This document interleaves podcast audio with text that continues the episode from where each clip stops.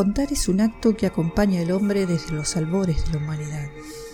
Contamos historias de cosas que sucedieron a otros, cosas que nos pasan a nosotros mismos, historias de este mundo o de otros, historias que tenemos la necesidad de decir para que no sucedan nunca. VHR, historias basadas en hechos reales.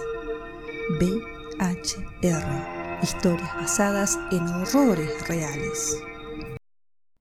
Mientras visitaba un lugar turístico de la República Argentina, en eh, Deseado Misiones, vi a lo lejos a una mujer aislada del grupo, a la cual no le di demasiada importancia.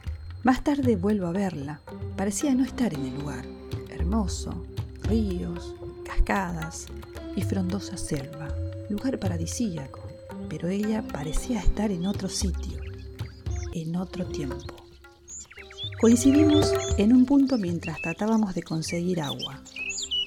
Le pregunté si se sentía bien. Ella me miró por unos segundos.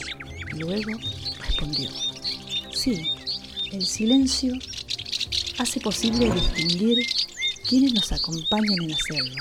Las personas son momentáneas. Tomé agua sin entender lo que sucedía y lo extraño de la respuesta de la mujer. Por el calor agobiante tuvimos que descansar. Fue entonces cuando me dijo, me perdí en la selva misionera con la niña. Yo solo tenía seis años. Todos los días iba caminando a la escuela, sola. Mi único compañerito de camino se me adelantó ese día y no pudimos encontrarnos. Faltaban unos kilómetros para llegar cuando de repente escucho un sonido que me eriza la piel. Era similar al llanto de un niño pequeño o una cría abandonada. Mi madre siempre me advertía que en la selva hay que tener mucho cuidado con los tigres, leones y que siempre buscaban chicos que se portaban mal porque su carne era más sabrosa y blanda. Entre lo que me decía mi madre y el miedo del momento, pensé en mi compañerito. Quizá estaba herido o me pedía ayuda. Subí la barranca adentrándome al monte. No sé cuánto tiempo caminé buscando aquel sonido. Cuando estaba a punto de caer por el agotamiento, sentí un rugido atroz detrás de mí. Lo último que recuerdo es verlo a él sonriendo.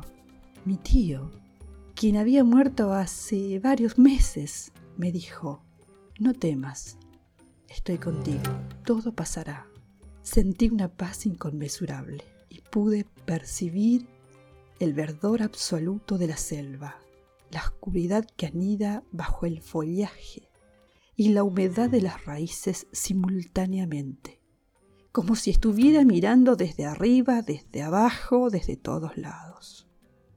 Mi tío era un padre para mí. Verlo después de tanto tiempo era como estar en el paraíso lo esperaba cada día sentada en su casa. Él nunca volvió después de salir a trabajar esa mañana. Sentí lo inexplicable de la muerte. Quería seguir junto a él en ese lugar lleno de paz. Cuando desperté, estaba en la ruta, cerca de mi casa. No sé cuánto tiempo pasó. Solo atiné a mirar hacia todos los lugares. Grité. No pude evitar sonreír por ese reencuentro tan deseado.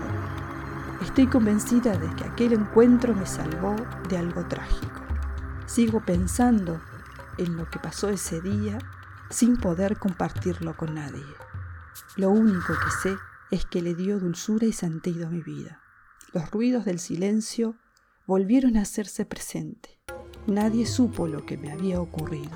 Mi compañero al otro día me, comentó que me había visto muy rara en la escuela y se había enojado porque no hablé en todo el día.